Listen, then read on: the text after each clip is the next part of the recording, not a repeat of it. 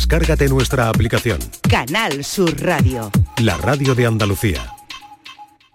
No necesitamos mucho para hacerle sentir a alguien que no somos muchos, que somos uno. A veces basta un segundo, una conversación, una palabra, un solo gesto, una oportunidad. A veces basta una mirada para hacernos sentir uno más, iguales, para hacernos sentir a todos que estamos en el mismo barco. A veces hace falta solo un segundo. Si en tan poco tiempo se puede conseguir tanto, piensa en todo lo que hemos logrado en 85 años. 11, 85 años son solo el principio. Disfruta de la llegada del año nuevo. Este domingo te acomodamos para que tengas la mejor música de estas fechas. Con muchas sorpresas, entrevistas y nuestra compañía. Especial Año Nuevo con Manolo Gordo. Hoy 1 de enero, desde las 7 de la tarde. Canal Sur Radio. Somos más Navidad. La tarde de Canal Sur Radio con Mariló Maldonado. De lunes a viernes desde las 4 de la tarde. El próximo tiempo de radio eh, lo va a ocupar Miguel Ángel Tobías con su renacer, porque es un hombre al que siempre le ha apasionado el riesgo y, la aventura.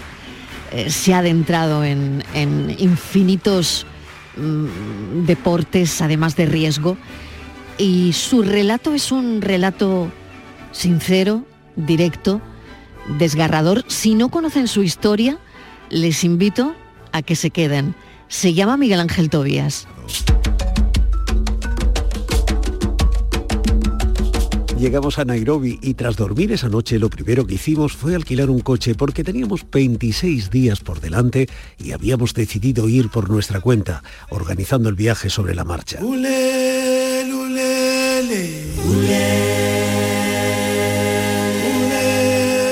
Nos decidimos por un Tata Sierra, un todoterreno pequeñito, ligero y con pinta bastante endeble que al final resultó ser el mejor coche del mundo, ya que pasaba por todas partes, se hundía poco en el barro y se sacaba con facilidad de él, en comparación con los grandes, pesados y lujosos todoterreno con que nos cruzábamos en las reservas. Parte del techo se podía descapotar, lo que permitía al que iba en los asientos traseros sentir la transgresora libertad de ir de pie recibiendo el aire en la cara y una visión de 360 grados desde la altura, cosa que en África resultaba una sensación maravillosa, porque eras el primero en ver los animales y dirigir el coche hacia ellos.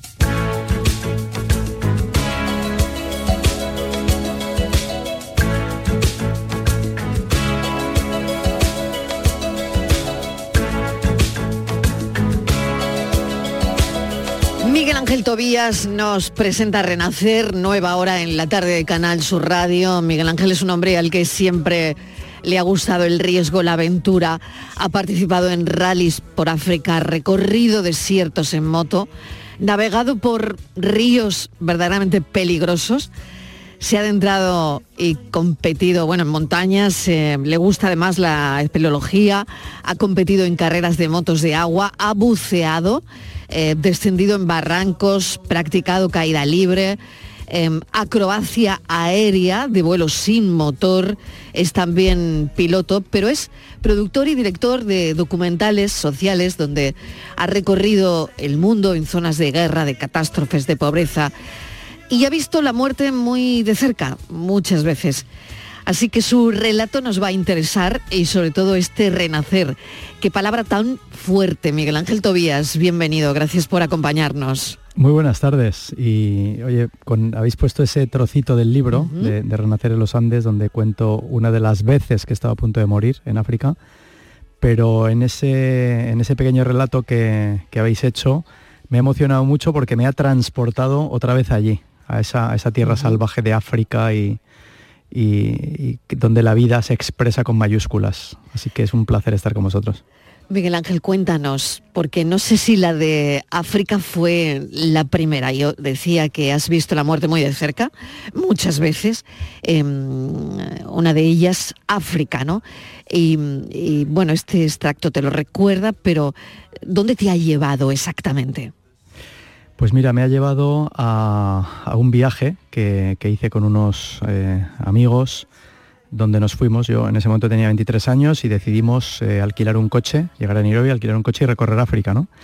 Y ahí en ese viaje pues eh, tuve, bueno, fue un viaje maravilloso, sigo sintiendo que lo fue, a pesar de que estuve al borde de la muerte en ese mismo viaje dos veces, ahogado en el mar, nadando entre dos islas y, y envenenado en Masai Mara 13 días después pero, pero a pesar de esos dos momentos eh, sigo teniendo un sentimiento de, y un recuerdo impresionante de, amor por la vida, de lo que África representa. Para los que vamos, ¿no? Como turistas, obviamente me refiero, porque África tiene muchas realidades y, la vida es muy dura para muchas personas allí. ¿y, ¿Y cómo fue el envenenamiento? Por contacto con plantas. Eh, por contacto con plantas venenosas, simplemente te rozan, eh, te, abren eh, leve herida en la piel y entonces tuve una, septicemia, un, envenenamiento de la sangre, pero estaba a tres horas de Nairobi, nos habían, era la única parte del viaje que no llevábamos coche, nos habían dejado allí, la idea era vivir con las tribus unos días y, y estábamos solos y estábamos a expensas hasta que nos recogiese el mismo vehículo que nos había dejado, por lo tanto no tenía escapatoria. Y ahí me tuve que enfrentar a esa situación de envenenamiento donde te das cuenta y vas sintiendo que, sin saber muy bien lo que te está pasando, pero tú notas que te estás muriendo, ¿no? en fin, una experiencia, la verdad, eh, pues eh, tremenda, que por supuesto, gracias a Dios, acabó bien, porque conseguí llegar vivo a Nairobi y recuerdo que fue lo más impactante que el médico que me atendió en el hospital de Aga Khan, que es el hospital más importante de allí, donde si le pasa algo al presidente del país le llevarían. Yo me daba cuenta que estaba muy grave y, cuando el chofer nos recogió, a ocho horas de camino yo no dije nada hasta que vi Nairobi por la noche al fondo y le dije, mira, no nos lleves al hotel, vamos al mejor hospital que haya, ¿no? Aquí en Nairobi. Y el médico que me atendió, cuando vio cómo estaba, cómo tenía el cuerpo, eh, que era como un mapa en relieve, con edemas de cuello para abajo por todas partes. Y me dijo cuándo empezaron los síntomas y yo se lo decía una vez, me lo volví a preguntar en inglés, él creía que yo no le estaba entendiendo, le volví a decir hace tres días, hace tres días, hace tres días, y cuando ya comprendió que sí estábamos entendiéndonos, me dijo, usted debería llevar muerto como mínimo 24 horas. Increíble. ¿Esto te pasa en África? ¿Sales de eso?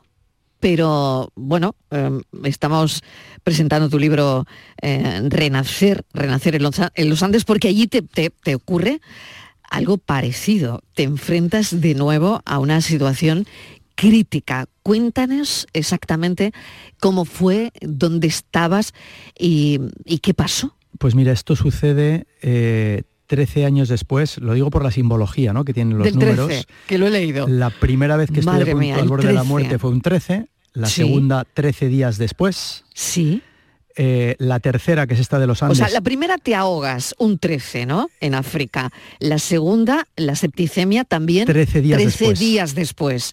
Bueno, pues 13 años después, 13, años, después, el mismo 13 de agosto, que fue la primera vez que estoy al borde de la muerte en África, pues estoy a punto de morir, eh, escalando una montaña de 6.000 metros, donde eh, abandono el campo base, a eso de 5.000 y pico, porque empecé con una taquicardia muy fuerte, que no se me iba, no se me iba, no se me iba.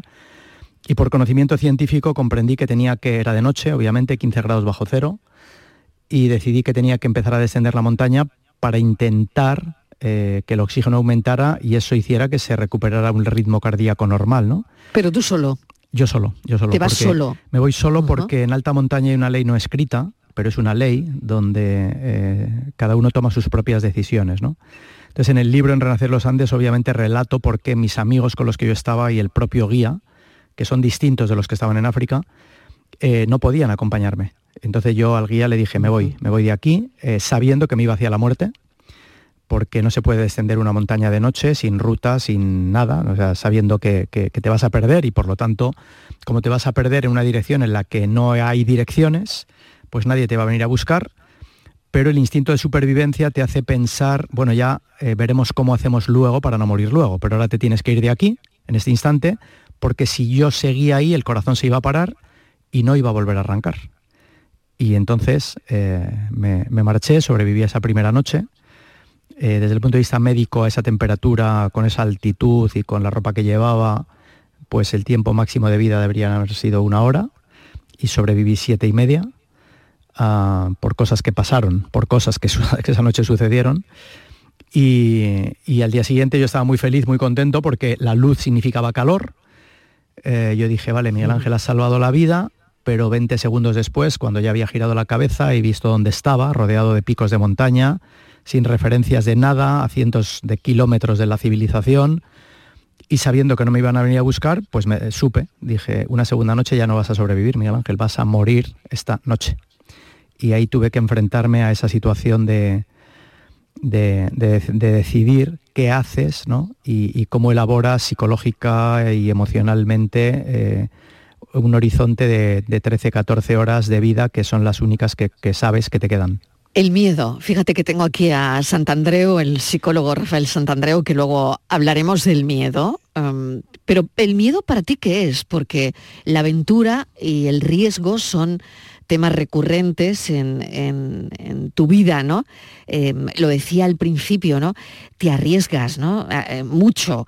Em, bueno, lo que te pasó en, los Andes, ¿no? Em, eh, no lo sé. Mm, ¿Qué es el miedo para ti, no? Pues mira, eh, bueno, lo primero, saludar a Rafael, que es un, crack como ser humano y, como psicólogo, eh, y que tuvimos la oportunidad de compartir hace unas semanas un congreso, eh, los dos juntos, con el Suma 112 en Madrid, donde impartimos una conferencia cada uno, y le, respeto, le admiro, le aprecio y, y le quiero mucho. O sea que eh, yo, te va a saludar, te va a saludar, te va a saludar. Ah, que está ahí, vale, que es que está ahí, que, está ahí ya, que, está ahí ya. ¿Cómo estás, hombre? Rafael. escuchando tu historia que es maravillosa, ¿eh? eh claro, es que compartisteis un hace unos días. Unas jornadas. Qué fuerte, jornadas. Qué fuerte porque él y yo tenemos pendiente de sentarnos un día a comer.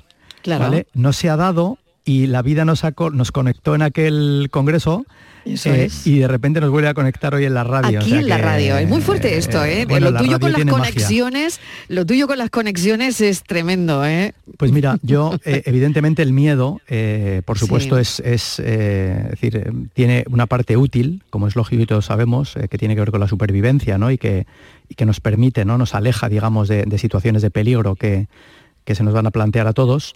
Pero, y en este sentido el miedo es bueno, pero el miedo eh, tiene una cosa muy negativa y muy mala, que es cuando nos impide eh, a los seres humanos seguir el camino, como decía antes, que, en el fondo, en nuestro corazón, sentimos que, queríamos, que querríamos seguir. ¿no? Entonces yo tengo una frase, eh, que de hecho es el título de una charla, TED, que dice que la vida está al otro lado del miedo. Es decir, yo considero que a este lado del miedo está la subsistencia, es decir, está la vida biológica, ¿no? Es decir, y está, la rutina en la que estamos instalados la mayoría de los seres humanos el, mayor tiempo de nuestra vida.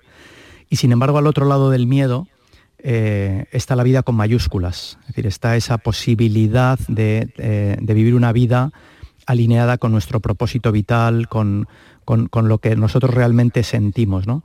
Por eso eh, yo hablo mucho de ello también y trato de, decirle a, las personas, eh, basado en lo que decía antes de, la conciencia de la muerte, que si de verdad tuviéramos una conciencia plena de que la muerte camina a nuestro lado, muchos de los miedos que nos impiden hacer las cosas que sentimos y que queremos se disiparía, porque la pregunta que nos deberíamos hacer todos es si ahora recibiéramos una carta en nuestra casa y nos dijeran que dentro de un mes vamos a fallecer, y esto fuera un hecho cierto, eh, imaginaros toda la cantidad de, de, cosas ¿no? Eh, que querríamos hacer y que antes no éramos capaces y que no nos atrevíamos a planteárnosla o enfrentarnos a ella y que sin embargo ahora correríamos a hacerlas. ¿no? Al final de la vida, y yo he tenido la ocasión y la oportunidad también por, por haber estado, recorrer el mundo en zonas de guerra y de catástrofes y de terremotos, de hablar con muchas personas en, situaciones finales de vida, y eh, de lo que todo el mundo se arrepiente, en ese final de la vida es de no haber hecho cosas que quería hacer. Y fíjate, eh, Miguel Ángel, que, en el, todo el medioevo había esa práctica entre, entre los monjes y los sacerdotes que se llamaba como el momento mori, que es imaginar, pero incluso diariamente, que, te ibas a morir en cualquier momento, incluso visualizarte ya como un esqueleto, como un cadáver cadavérico, y, eso va súper bien. Es un ejercicio que podemos hacer todos los días. Imaginarte, decir, pero, pero profundamente, ¿eh? de, que, de que puedes estar muerto esta misma tarde. Ya, ya, pero creo que vivimos con una cierta mm, noción de inmortalidad cada día. claro. En serio, ¿eh? os lo digo de verdad. Claro. En la ficción. Sí, sí, es como que, no sé, yo, yo vivo pensando que no... Exacto. es literal. Que aquí, que esto no se acaba. es, literal. No, los, lo sé. Eh, dicen los mm. chamanes, ¿no? Los que son los, los grandes maestros ¿no? de las tribus y, y, los guías espirituales de las tribus ¿no? y los curanderos, y todavía quedan muchos chamanes por el mundo, que lo que diferencia a un ser humano normal de un chamán es que mientras los seres humanos normales vivimos con un falso sentido de inmortalidad, dicen los chamanes sabemos que ya no nos queda tiempo. Claro. Y por lo tanto vivir es urgente. Es decir, hoy, hoy, en este momento, es el momento realmente para eh, amar, para sentir, eh, para luchar eh, por lo que queremos, es hoy, porque no tenemos ni idea si mañana vamos a estar aquí. O sea, la realidad objetiva además es que mientras nosotros estamos hablando, en este instante y mientras los oyentes están escuchando, en muchas partes del mundo hay miles de personas en este instante que están entrando por situaciones de enfermedad o, accidentes en todos los hospitales del planeta de donde ya no van a salir por la gravedad de su situación. Fijaros que esas personas hace un minuto, hace tres, hace cinco, estaban como nosotros, sintiendo que sus miedos, sus eh, traumas, eh, sus falsas creencias les impiden vivir la vida que quieren vivir, cuando realmente el tiempo se les ha acabado. Por lo tanto, esa experiencia que tú nos has contado al principio, esas experiencias, tres experiencias muy cercanas a la muerte, ¿te han cambiado, Miguel Ángel? ¿Han cambiado tu visión de, la vida? Bueno, han cambiado también, bueno, eh, ahí tenemos el libro, tenemos eh, también esas conferencias que em, Renacer que has montado y que están teniendo muchísimo éxito en, todo el país y fuera, ¿no? Y mm, bueno, a partir de esas experiencias es quizás porque estamos buscando, ¿no? El sentido de, el significado de todo eso, ¿no? Todos nosotros. Eh, hasta quien lo niega, hasta quien dice que no, eh, cuando te pones a hablar con esa persona y intimas, eh, acabas reconociendo, ¿no? Y te acabas dando cuenta de que sí todos los seres humanos desde que nacemos somos buscadores de sueños, pero somos buscadores de nuestros sueños.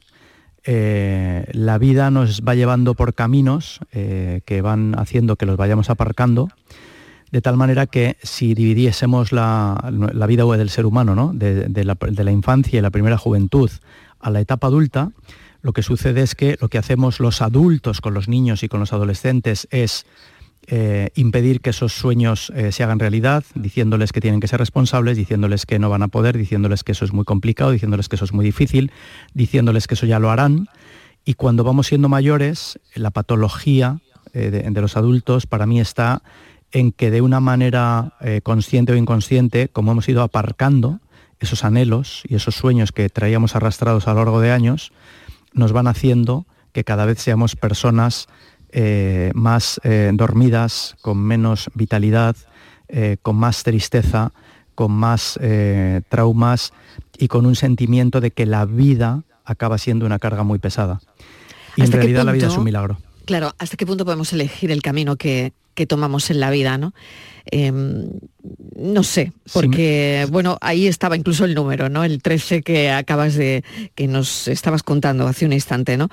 Y sobre todo ya no, solo el camino, sino la gente que, eh, que elegimos o que no elegimos y que mm, está ahí, ¿no? ¿Cómo ves tú todo eso? Pues mira, eh, yo con esta conciencia, ¿no? y como decía Rafael, yo hago este ejercicio no ya cada día, o sea, sino a cada momento, cada instante, ¿no? Es decir, o sea, vive conmigo esta conciencia de, la muerte porque, porque el, haber estado cerca de ella, el haber visto morir a mucha gente a lo largo de mi vida en, muchas zonas en el mundo, me han hecho comprender que efectivamente esto no es una frase para filosofar, eh, sino que es una realidad que es una realidad absoluta. Entonces trato siempre de decirle al mayor número de gente posible de que tenemos todos nosotros, tenemos que intentar llenar el mayor número, o sea, llenar nuestra vida del mayor número de momentos posibles en los que sintamos que estamos haciendo lo que queremos y compartiendo nuestro tiempo y nuestro espacio con las personas que queremos hacerlo.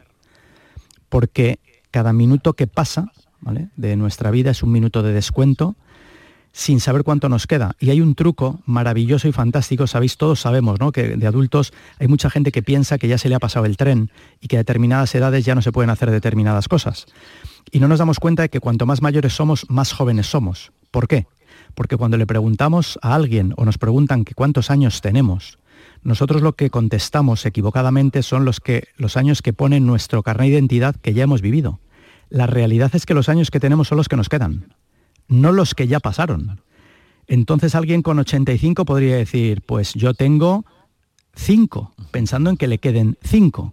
Pero como no sabemos realmente cuándo nos vamos a morir, automáticamente esto nos tiene que dar el impulso y la fuerza para alinear lo máximo posible nuestra vida con eso que llevamos dentro de nuestro corazón. ¿Qué te parece esa idea? Pues eh, es un momento Mori total. Miguel Ángel es el, hombre momento Mori, está súper bien. Yo, yo hago ese ejercicio, eh, lo recuperamos del medioevo, siempre ha funcionado. Y es una maravilla, claro que sí. Bueno, Renacer, eh, Miguel Ángel, que lo tendremos en Andalucía, supongo, ¿no? Son unas conferencias donde, bueno, lo acabo de comentar, lo estáis montando ahora, ¿no? El, 13 de febrero, en el Cartuja Center City, eh, voy a hacer este trabajo que ya lo he hecho en, Madrid y en otras ciudades y luego continuaremos, eh, que es un trabajo de cuatro horas, en realidad, o sea, no es una conferencia, es un trabajo de cuatro horas, en el que eh, hacemos un, Yo no cuento lo que pasa, la idea es que la gente no sepa qué, qué es lo que va a vivir, pero en esas cuatro horas es verdad que hay un trabajo relacionado con los miedos, eh, relacionado con el sistema de creencias, relacionado con nuestros traumas, que es, como decía, lo que, lo que nos impide ¿no? vivir la vida que queremos. Hago un trabajo muy fuerte sobre la propia muerte, para hacer metafóricamente lo que sería una, muerte, porque para renacer hay que morir. Y una vez que hemos renacido, tabula rasa, hemos eh, eh, vuelto a la vida, pero somos unos bebés que no sabemos absolutamente nada, ahí hacemos un trabajo sobre todas las herramientas que yo he visto a lo largo de los años eh, que nos pueden ayudar a todos nosotros a no repetir los errores que habíamos tenido en esta vida anterior, metafórica, eh, y, que nos pueden ayudar y que nos impulsen realmente a vivir eh, nuestra vida lo más cercano y más alineado a nuestro propio propósito vital. Incluyo en esta conversación a Estibaliz Martínez, que tiene una pregunta para ti, Miguel Ángel. Hola, ¿qué tal? Buenas tardes. Hola, Estivaliz. Le quería preguntar, Mariló, porque este encuentro que estaban preparando y es un 13 y es un martes. Y parece ser que el día 13 eh, no es por azar. A mí el 13 me gusta mucho. No, no, claro, es que 13, es que el 13 no supersticioso, simboliza, no, no, soy supersticioso pero en positivo. Ah, o sea, yo las cosas simboliza el 13? Renacimiento. Ah, es que yo nací, nací un 13. Pues y, yo, y ah, yo soy y yo soy del 1 del 3. Qué curioso, ¿eh? Pero el 13, ¿eh? tengo que contarlo, esto es importante, ¿eh? Sí, cuéntalo porque, yo no soy, interesa. yo no soy, no soy experto ¿eh? en numerología, ni soy un friki de esto. Yo digo, igual es que los que hemos nacido en 13 vamos a renacer. Eh, Tenemos una segunda oportunidad. Bueno, te digo una cosa, la vida, hmm. esto no tiene que ver con el número, la vida nos da la oportunidad a todos los seres humanos de renacer tantas veces como seamos conscientes de que no estamos viviendo la vida que queremos vivir. Cada vez que un ser humano es consciente de que no está viviendo lo que quiere vivir, es una oportunidad para renacer. Es que ahí está el truco, en que no somos conscientes. Esa es la jugada. Entonces, el ejercicio, lo que hacemos en renacer realmente en este taller de cuatro horas, es un ejercicio de toma de conciencia. De, qué va esto, de qué va la vida, eh, para qué estamos aquí, cuál es el sentido. Eh, claro, porque cada vez que renaces, vives la vida más intensamente, ves la vida de otra manera cada vez que renaces tienes la oportunidad. Mira, Franco Battiato, que era un iniciado, al que yo amo, y un iniciado es un hombre que está en el camino del conocimiento y que se le consideraba en Italia el cantante del alma. Dice en una de sus canciones, una cosa brutal, dice, aquí estaremos por los siglos de los siglos hasta curar completamente las heridas. En este plano, ¿no? Es decir, o sea, habla en este concepto de la reencarnación diciendo, cada vez que renacemos tenemos la oportunidad nuevamente de resolver aquellos conflictos que no fuimos capaces de resolver antes y de hacerlo mejor. Y en este ejercicio metafórico que yo digo, ¿no? que, la vida nos permite, que es renacer cada vez que, seamos conscientes, pues teóricamente lo que sucede es que somos seres humanos cada vez más evolucionados con, con un mayor eh, desarrollo interior y un mayor crecimiento espiritual. Y, quería decirlo del 13 porque, porque no quería que se me olvidara, es muy interesante, ¿no? Yo escribo el libro sin tener conciencia ninguna de lo de 13, pero cuando acabo de escribir el libro, esto de por pudor, ¿no? Eh, repaso las fechas, digo, para asegurarme que no he dicho cosas que son incorrectas. Y es cuando estoy repasando las fechas que me doy cuenta de que el primer día fue 13, el segundo 13 días después, los siguientes 13 años después también un 13, pero es que 13 años después estoy escribiendo el libro, sin conciencia. Y entonces me voy a Google, yo no soy experto de nada de esto, y me pongo a, leer sobre la simbología del 13 y resulta que descubro que 13 significa renacimiento. Y ah. resulta que meses antes yo ya le había puesto al libro el título de Renacer en los Andes. O sea, no es que es por mi conocimiento del 13 que pasa todo lo demás. No, yo descubro qué pasa con el 13 después. Entonces, me fascina, yo intento hacer cosas todos los días 13 eh, y hacer cosas eh, eh, trascendentes e importantes porque es un momento que simbólicamente tiene mucha fuerza. Miguel Ángel Tobías, te agradecemos enormemente este ratito en la radio, este rato de, charla y toda tu explicación sobre, sobre la vida, al final, sobre la muerte, sobre el renacer, como tú lo has explicado, y también sobre los miedos. Y ahora voy a continuar hablando de esto con Rafael Santandreu, porque el método para vivir sin miedo lo tenemos aquí al lado. Santandreu, lo vamos a hablar ahora, ¿no? Venga. venga, gracias. Un abrazo, enorme. Un abrazo, Miguel Ángel. Oye, terminamos con Batiato, ¿te parece? Por favor. Por, por favor, claro que sí. Venga, vamos.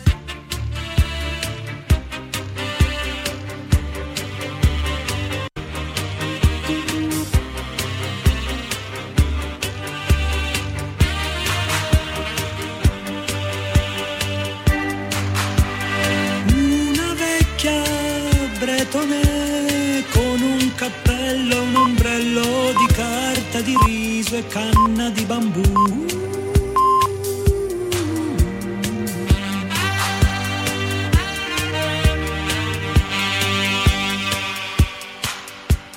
Capitani coraggiosi, furbi contrabbandieri macedoni.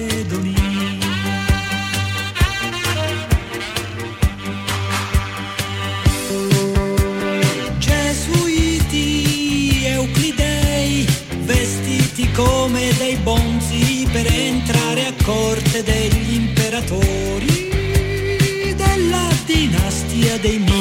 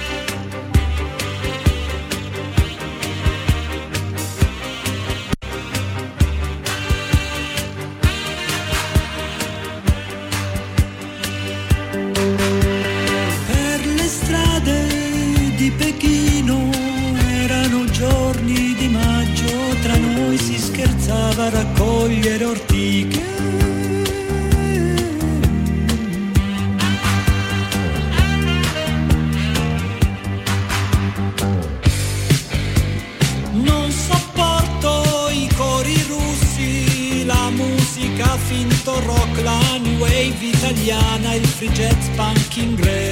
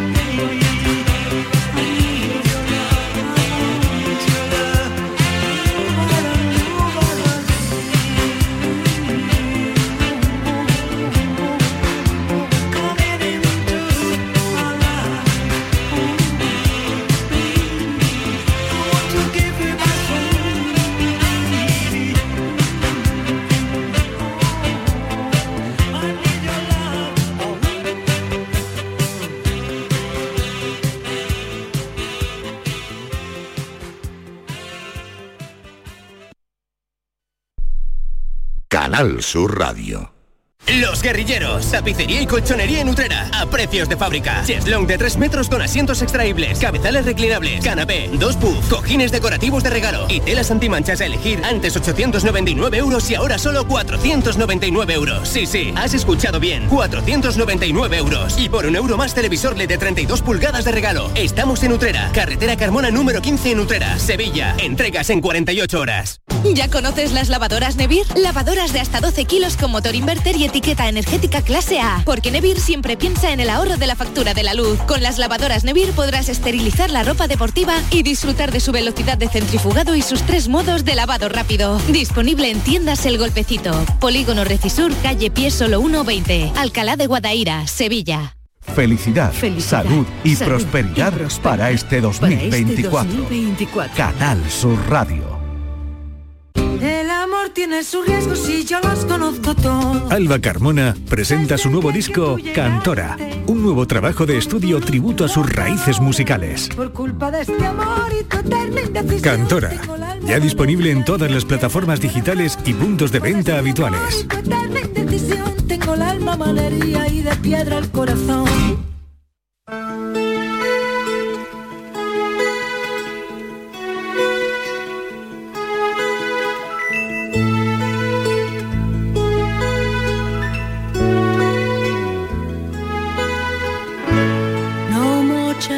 No solo Miguel Ángel Tobías ha ocupado este tiempo de radio, sino también quiero recordar la entrevista, la charla que tuvimos con el psicólogo Santandreu. Ya saben, su manera de ver la psicología, su manera de ver la vida, su manera de adentrarse en los trastornos obsesivos compulsivos. Fue muy interesante esta charla que mantuvimos hace unos días con él.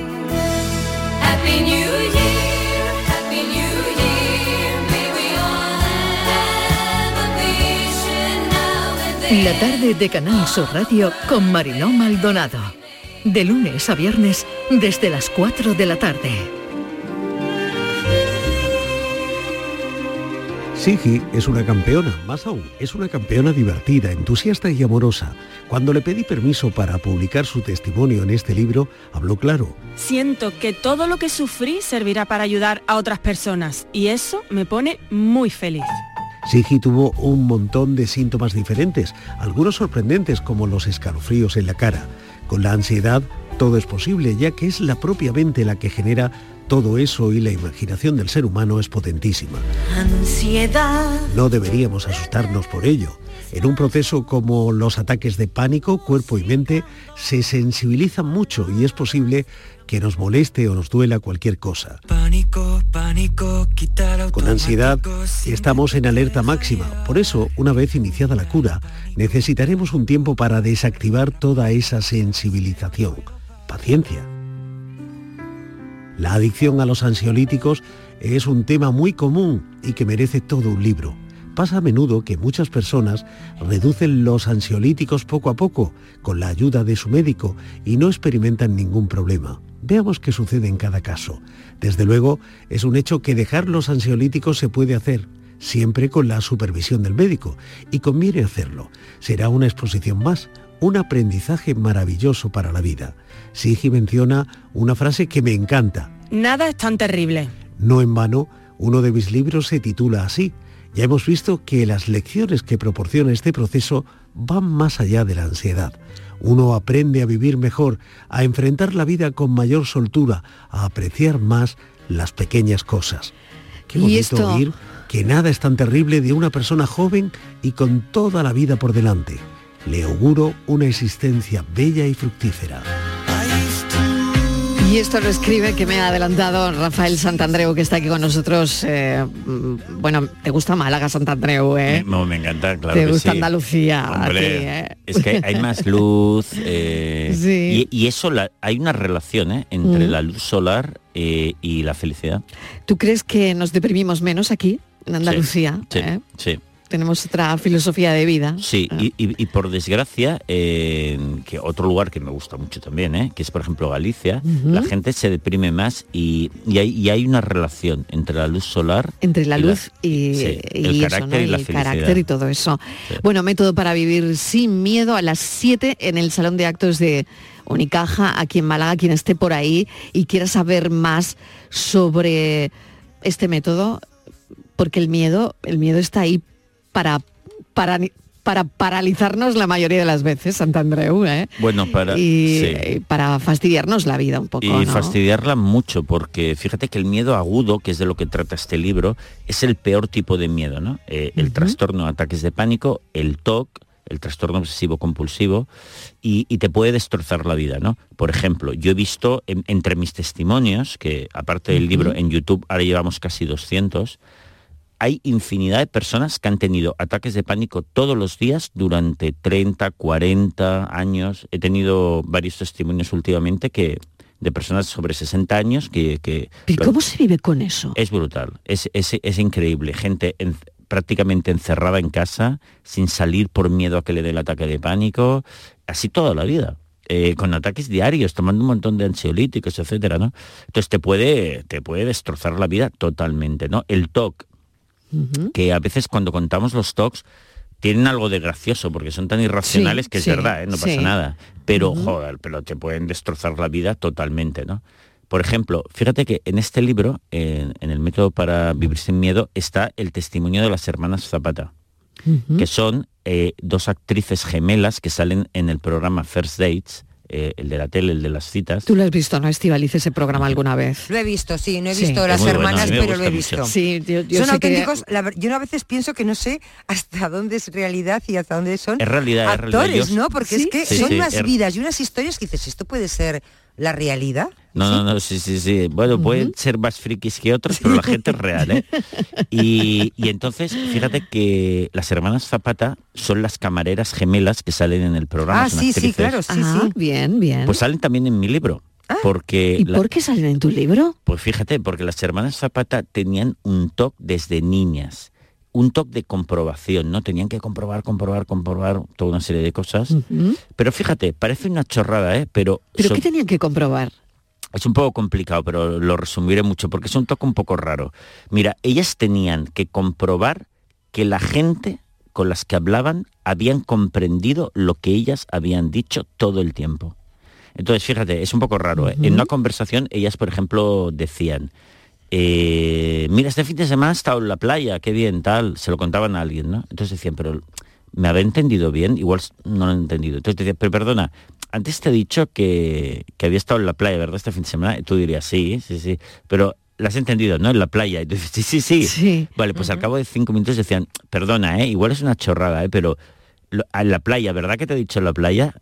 La has pillado, ¿no? En la playa. Y tú dices, oye, guapa, sí, ya te he dicho que sí. Sí. Pero todavía tenían la Claro, duda. claro, una persona puede pensar que están bromeando, ¿no? Sí, Eh, que están, bueno, que está bromeando y luego que están locos perdidos ya directamente. ya. ¿eh? A mí me parece pues una persona más obsesiva, ¿no? Una persona que se obsesiona con algo, de Sí, me tienes que claro, entender, me tienes es que el entender. El trastorno obsesivo compulsivo, compulsivo. claro, eso ¿sabes? es, eso Pues- es. pues- pero fíjate que parece un- puede parecernos una chorrada a simple vista, pero mira, Marisa Zapata, una de las hermanas que estaba un poco peor, ella confiesa muy valientemente que ella se autoingresó en una clínica psiquiátrica una temporada porque no podía más, de la ansiedad que le provocaba toda esta pregunta, toda esta pregunta, toda esta comprobación. Y, de hecho estuvo de baja del programa, solo acudió la otra hermana. Bueno, pero la buena noticia es que esto se puede curar. Y las hermanas Zapatas, Zapata, después de una terapia de ocho meses, terapia dura que hicieron y fuerte, ya no tienen este pero, problema. eh, óyeme, ¿cómo se cura? Y si se cura, Santandreu. claro que se cura. Se Mira, cura. Se, se llama terapia de exposición y es lo que hay que aplicar tanto para los ataques de pánico como para el TOC, es decir, para el miedo agudo. Fíjate que la palabra ya nos indica de qué va el rollo, ¿eh? porque terapia de exposición. Vas a tener que exponerte a lo que más temes de manera diaria, programada, intensa y con completa aceptación. Es que eso es horrible. Es horrible. Es horrible. Pero es lo que hay que hacer. La gente lo hace por dos razones, ¿eh? fundamentalmente. Uno, porque ven que otros miles de personas lo han superado así. por lo tanto, ojo, funciona. Y dos, porque no pueden más. Y dicen, vale, ok, lo que haga falta. Y lo hacen. Oye, ¿y la gente que tiene un TOC, todo el mundo lo sabe? ¿O, o- No. te lo dice alguien? Bo- es decir, porque Ah. yo soy consciente Ah, de que no, tengo no. un TOC. Bueno, mucha gente, mucha gente no. A ver, sabe que les sucede algo que no es normal, ¿sabes? Porque, claro, ellos ven que el resto de la gente Reaccionan de manera... no tienen esta pelota en la cabeza. Por Ya. ejemplo, mira, te, te digo un talk que no conoce tanto la gente, pero que está ahí, que es que nosotros lo conocemos muy bien, los psicólogos, que es el TOC de la homosexualidad. En esta la persona se pregunta constantemente si será gay o no, pero cuidado, ¿eh? durante años le agobia el 90% del tiempo esa pregunta, esa duda, y no hay manera humana de resolverla. E- Es imposible, no lo va a resolver jamás porque es el TOC, el TOC no se resuelve jamás. Y están años, entonces claro, ellos ven que el resto de la peña no se preocupa por esto. O te digo otro TOC un poco raro, el TOC de amores. En el TOC de amores la, la persona se tortura constantemente por la pregunta de si está enamorado de su pareja. Anda. Entonces tú, y no lo puede llegar a saber jamás. Eh, entonces, Increíble, no sí. tenía ni idea Sí, que son existía. sí. Claro. Pero son sí, pero sí. fueron Porque bueno, puede ser la inseguridad en el amor, tal, pero no tenía Pero ni, ni idea igual- de que esto Sí, sí. puede ser un TOC. Pero igual en el caso del amor, una, no sé, un- una respuesta, no saber, dices, estoy enamorada, dices, no lo puedes saber. Pues igual una forma de saberlo es una ruptura y entonces sabes si te encuentras mucho mejor o te, o te encuentras mucho Podría peor. ser, podría O sea, ser. cuando Bueno, una persona se... dejarlo un tiempo. No, Sí. Dejarlo decir, un tiempo. Pero no con un tiempo, con esa idea de decir, un tiempo y vamos a volver. No, es decir, Claro. rompemos. O sea, se acabó. Vale, pero Y- todo eso funciona para las personas no TOC. Para Ah. las personas TOC no, no lo resuelven de ninguna Claro, manera. Lo que han de superar claro. es el TOC. Piensa que para que lo entiendas, por ejemplo, eh, la hipocondría es un TOC Pero también. ¿cuántas Ya- personas hay top? ¿Muchas? un 5% de la población. Pero eso es una barbaridad, ¿eh? Claro. Son, son, Es son una millones. barbaridad, son millones de 5%, personas. Son muchos. La hipocondría, la hipocondría la gente se pregunta, ¿pero tendré una enfermedad grave que no me ha diagnosticado todavía el médico? Y no hay manera de resolverlo. Claro, para una persona normal, entre comillas, eh, cuando el médico te chequea y te dice, mira chaval, ¿estás bien? ¿Te quedas tranquilo? Pues ellos no. Entonces, es claro, es algo especial, ¿no? Entonces, eh, y se cura. Pero se cura exponiéndote. Por ejemplo, en el caso de la hipocondría, eh, eh, tiene, hay ejercicios en imaginación que tienen que eh, pensar 10 veces al día, por ejemplo, durante 10 minutos o un cuarto de hora, que tienen efectivamente los peores cánceres, que se mueren, visualizarlo. Pero tienes que pensar eso Sí, durante 10 minutos al día. eso es. Pero ellos lo, ellos lo Pero pasan. ¿en serio me lo Sí, estás diciendo? Claro, claro. Y, y ellos lo pasan mucho peor que tú, ¿eh? Porque ellos, claro, es su peor miedo. Claro, es que es horrible. Ellos tiemblan, el corazón se les pone a mil, se marean, Dios mío, eh, pueden vomitar de, de la ansiedad que están viviendo, ¿no? Bueno, pues ya está. Al cabo de una hora, otra vez. Y así cada día. Pero al cabo de unas semanas, ¿sabes qué pasa? Que se van desensibilizando. Y llega un momento que dicen, bueno, pues mira, igual me muero de esto. Pues mira, es igual, me, me voy a quedar con mi amigo que he quedado para comer por la tarde. Y ya está. Y dices, hostias, se van Pero desensibilizando. es porque hay algo en el cerebro, Santandreo, me imagino, porque el miedo es biológico, el componente biológico es enorme, ¿no? Sí. Entonces, bueno, ¿qué, qué se activa en el cerebro? Sí. Cuando tú haces esa terapia Ajá. de afrontamiento, ¿no? Sí, exacto. Eh, algo activas en el cerebro Sí. que eh, al cabo de un tiempo, según Sí. reacciones, Sí. eh, Bueno. pues te vas a tomarte una cerveza, como tú dices. ¿no? Y ya, bueno, pues Bueno. el toque quedó ahí, ¿no? Exactamente, te desensibilizas, es un proceso de sensibilización neuronal, sería muy largo de explicar, pero fíjate una cosa, en el caso del TOC hay un componente genético, ¿no? Por ejemplo, lo vemos, las hermanas Zapata son hermanas y la tenían. Y la mayor parte de los TOC tienen algún familiar que también ha tenido TOC. Sin embargo, en el caso de los ataques de pánico, que se cura con el mismo procedimiento, con la misma terapia de exposición, no, ahí puede caer cualquiera. Cualquiera puede llegar a tener un ataque de pánico o el trastorno de ataques de pánico. Pero bueno, la- mm, sabes que en psicología cognitivo-conductual, que es la que yo pra- practico, no nos preguntamos mucho el por qué, vamos directamente a las soluciones. Bueno, eso es, es importante también, ¿no? Eh, Bueno, en, Sí. eh, la forma en la que tú tienes de, de tratar esto, ¿no? Sí, sí. Mm. Y, y bueno, y te tengo que decir que es la terapia más eficaz que conocemos hasta ahora para, para estos problemas y, y la única, y la única que funciona. ¿Algún caso que te haya sorprendido? Nos has contado varios interesantes, pero algún caso que tú hayas dicho, Uf, a ver si voy a poder con, con esto, ¿no? Bueno, hay muchísimos. Mira, por ejemplo, te diré una fobia particular que es una fobia fuerte, que es el miedo a tragar, a atragantarse. Cuidado, que eso lo tiene bastante gente también, ¿eh? Y, y llegan a extremos extraordinarios porque, por ejemplo, por supuesto dejan de tomar comida sólida. Oye, ¿no? yo lo tengo de atragantarme en directo, pero Ah, supongo que es normal, ¿no? Pues es diferente. Ese es normal. ese es No sé si, tú lo tienes racionalmente. también, también. Porque bueno, nos ha pasado alguna vez, ¿no? Sí, que nos sí, hemos sí. atragantado en directo. Y ese miedo, eh, Santandreu está siempre, ¿no? Pues Te olvidas, pero tú dices, bueno. lo podríamos tratar, ¿eh? eh, También sí, ¿no? Sí, tratar. también, ¿no? Ese miedo de decir, verás que voy a, me Yo voy no a lo quedar tengo. sola, ¿no? Yo no lo tengo. Tú no lo tienes, aunque hables en público. No, no lo Nunca te- tienes el miedo de No. atragantarte. Pero, ni, a, eh, claro. ni a nada. Ni a nada. Porque Pero ese yo- miedo aparece, en mi caso, ¿eh? Cuando Sí. estoy en directo, porque luego en mi vida normal, que hablo muchísimo, exacto. ese miedo Exacto. desaparece y además nunca me atraganto. Exacto, O sea, exacto. Aparece se me va aquí, la voz, ¿no? aparece aquí, ¿eh? Sí, Bueno. aparece aquí. Aparece delante del micrófono. Ya, ya lo, ya lo trataremos, chicas. La, la Vale, vale. la- la manera de solucionarlo es que realmente en profundidad no te importe hacerlo muy bien o muy mal, es lo que hay. La vida seguirá, nos moriremos, mira, como decía antes Miguel Ángel, y eso, nada de eso es tan importante. Si lo sabes en profundidad, ese miedo desaparece. Pero fíjate, hablábamos del miedo a atragantarse.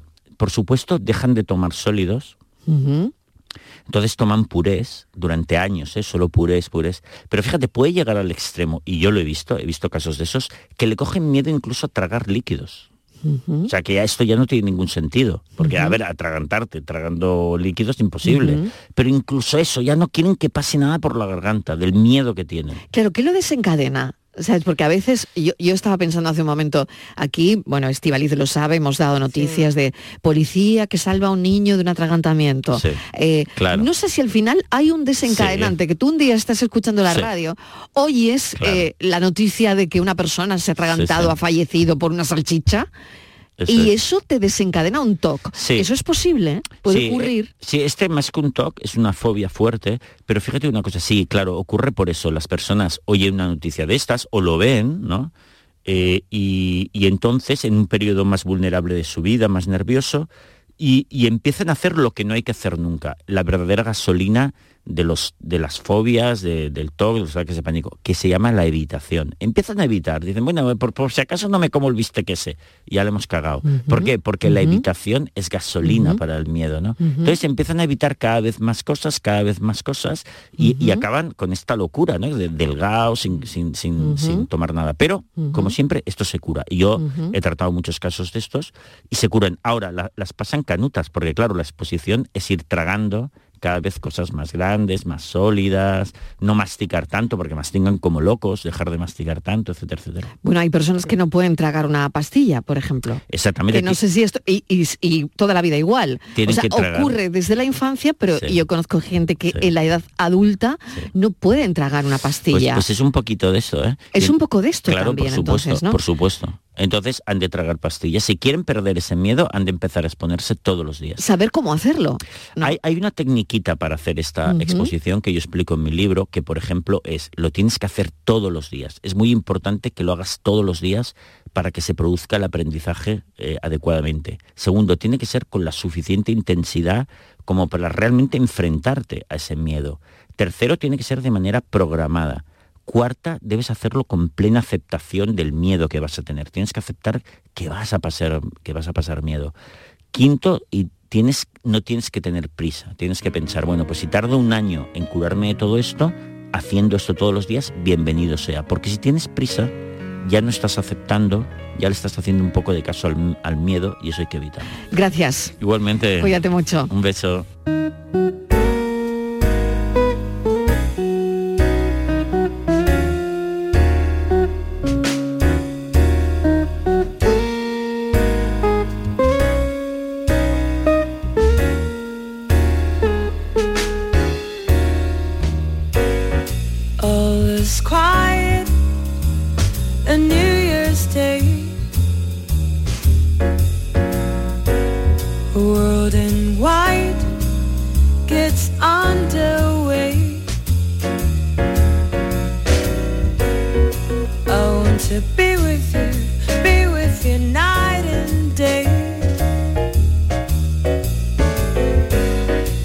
nothing changes. A new